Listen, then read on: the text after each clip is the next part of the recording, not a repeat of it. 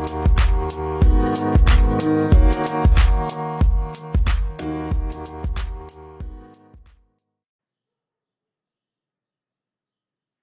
tarde estaba sentado leyendo su libro cuando se acercó un viejo llamado Melquisedec, nacido en Salem. Le pidió un poco de su vino para calmar su sed. Le habló sobre el libro que estaba leyendo y le preguntó cuántas ovejas tenía.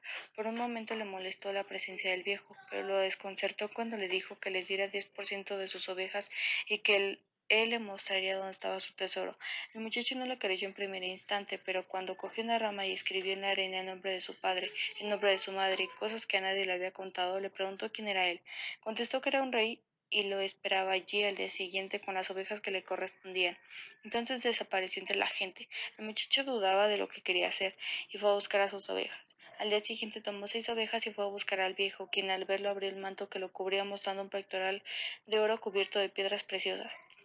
Sacó dos piedras, una blanca y otra negra, se las entregó diciéndole se llaman Urim y Tumim. La negra quiere decir sí y la blanca quiere decir no. Cuando tengas una dificultad para tomar decisiones te serán útiles, siempre y cuando les hagas preguntas objetivas, pero en general toma tú las decisiones.